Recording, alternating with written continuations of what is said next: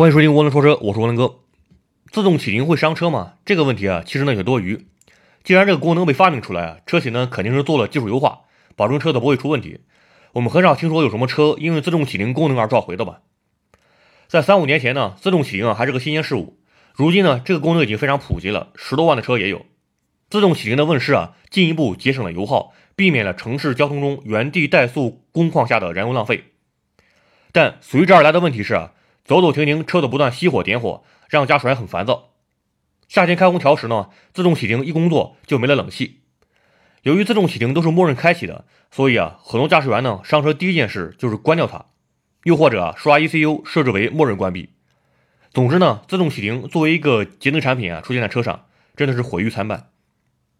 本期选题呢，我们来了解三个问题：自动启停是怎么工作的？它对发动机有坏处吗？我们要不要强制关闭它？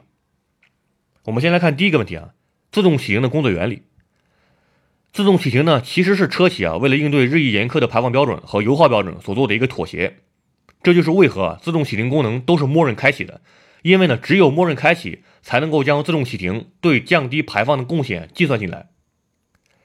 在工作原理上，自动启停的熄火决策呢，一般都是通过对刹车踏板行程和当前车速的判断来让发动机熄火。这个呢，不同厂家的标定不同，有的车子啊，只有在判断完全静止时才会熄火，但有的车子呢，可能判断有静止的可能性啊，也就熄火了。但是呢，还有一些因素啊，会影响是否熄火，比如说此时冷却液的温度是否降低到足够低，或者车载电子设备呢是否有足够的电压维持运转，又或者啊，刹车助力器的真空度是否足够等。如果其中一项或几项没有满足啊，就不会进入熄火状态。发动机重新启动时呢，其实并没有我们看上去那么简单啊。要想做到跟不熄火时有一样的反应速度，发动机需要很多单独的设计。我们以奔驰的自动启停为例说明。发动机曲轴上呢有一个霍尔传感器，能够判断曲轴的转动方向，借此啊 ECU 能够知道在重新启动发动机时呢，应该首先启动哪个气缸，因为此时呢每一个活塞的位置不同，有的位置啊不适合点火。然后呢，燃油啊就被率先喷射到这个适合启动的气缸中。与此同时啊，有一个电子油泵在点火之前呢，就给变速箱准备好润滑油的油压，使其呢跟发动机无缝衔接。基于这样的设计啊，在自动启停模式下呢，发动机重新点火时，驾驶员呢能够获得跟没有熄火时一样的顺畅感觉。唯一的区别啊，就是此时呢，发动机由于点火可能会有明显抖动。第二个问题啊，自动启停对发动机有什么影响？为了适应频繁的点火呢，配备自动启停的车型啊，都会对发动机的启动机和蓄电池啊做额外强化。没有配备自动启停的车型呢，在整个生命周期内啊，可能有五万次点火，但配备了自动启停的车型啊，这个数字呢可能是五十万次。尤其是车子要停但却没有停的情况最难应对，比如在市区堵车时走走停停，车子接近完全静止啊，此时呢发动机开始断油，转速呢瞬间下降，但突然驾驶员踩油门前行。这个时候啊，传统的启动机呢是无法在发动机转速下降的过程中再次启动发动机的。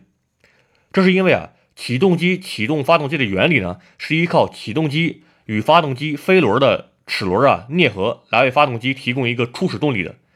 如果发动机依然有转速，也就是说此时啊飞轮因为惯性没有静止，启动机就工作介入的话，那么就会跟飞轮的齿轮呢产生干涉。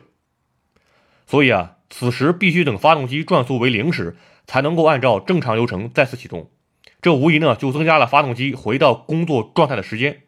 油门呢踩下去的一瞬间啊会有延迟感。为了应对这种情形呢，零部件供应商为车企呢开发了一种串联式螺线管启动机，英文缩写呢叫做 TS。TS 启动机的原理啊是在上述工况中呢，其中一个螺线管先把启动机启动起来，使其转速啊与发动机同步。然后呢，第二个螺线管啊，再将齿轮与飞轮的齿轮啮合。在蓄电池方面啊，配备自动启停功能的车呢，都会采用 AGM 或 EFB 这两种蓄电池。这两种蓄电池的容量啊，比普通的铅酸蓄电池呢更大，同时啊，能够支持快速充放电以及多次的大电流放电，以适应发动机频繁启动的工况。其中啊，AGM 蓄电池呢，支持能量回收系统。有人说呢，频繁点火熄火啊，会增加发动机的磨损，因为发动机最大的磨损啊，来自于启动瞬间。这么说啊，其实不严谨。正确的说法呢是，发动机最大的磨损是来自于冷启动瞬间，而在自动启停工况下，发动机熄火后呢，至重新启动的这段时间啊，机油的油膜是依然存在的，并未完全回流到油底壳。其实啊，发动机缸体的磨损不是最重要的，很多人啊忽视了曲轴的轴承与活塞连杆的轴瓦之间的磨损。曲轴与活塞连杆之间啊，也是依靠机油来润滑的。在发动机运转时啊，这两者之间呢有一层油膜，所以呢它们并不是直接接触的。只有在发动机启动的一瞬间啊，油压还未完全建立时呢，是存在短时间的金属对金属的摩擦的。所以啊，配备自动启停的车子呢，还要重新优化曲轴轴承的材质，以适应更频繁、更多次的金属对金属的摩擦。有一种解决办法是在曲轴轴承上涂装一种聚合物，可以降低与轴瓦的摩擦系数。另外还有的其他方法呢，是使用更优质的机油，增加润滑度以及延长油膜的存续时间。由此可见呢，在自动启停这种频繁无规律的熄火点火工况中啊，车企呢在设计时啊已经将相关部件进行了强化，以适应点火次数比正常情况下多十倍不止的生命周期。那么第三个问题啊，要不要强制关闭自动启停？由于这个功能虽然节油啊，但是却很烦人，所以呢，很多车主一上车就关掉它。有人呢，甚至刷电脑程序啊，直接改写它的默认值。涡轮哥认为啊，自动启停的利肯定大于弊，节油节能都是看得见的。据统计呢，全程开启自动启停啊，能节省百分之八至百分之十五的燃油。虽然这个数字啊，因车、因环境、因驾驶员而异，但是呢，自动启停确实是降低了排放，节省了油耗。除了节油以外呢，自动启停因为减少了车辆怠速的时间。所以啊，在一定程度上呢，能够减轻积碳的产生。我们之前讲过啊，发动机在怠速时呢，它的积碳是格外严重的。所以啊，我们应该根据场合来决定自动启停是否关闭。比如说，在停车、缓慢跟车以及在坡道上行驶的时候啊，应该尽量关闭自动启停。当然，有些车呢是可以检测车辆是否位于坡道，从而呢自行关闭自动启停的。另外呢，在雨天涉水时啊，大家务必要关闭自动启停这个功能。好，关于自动启停的话题呢，我们先讲到这里。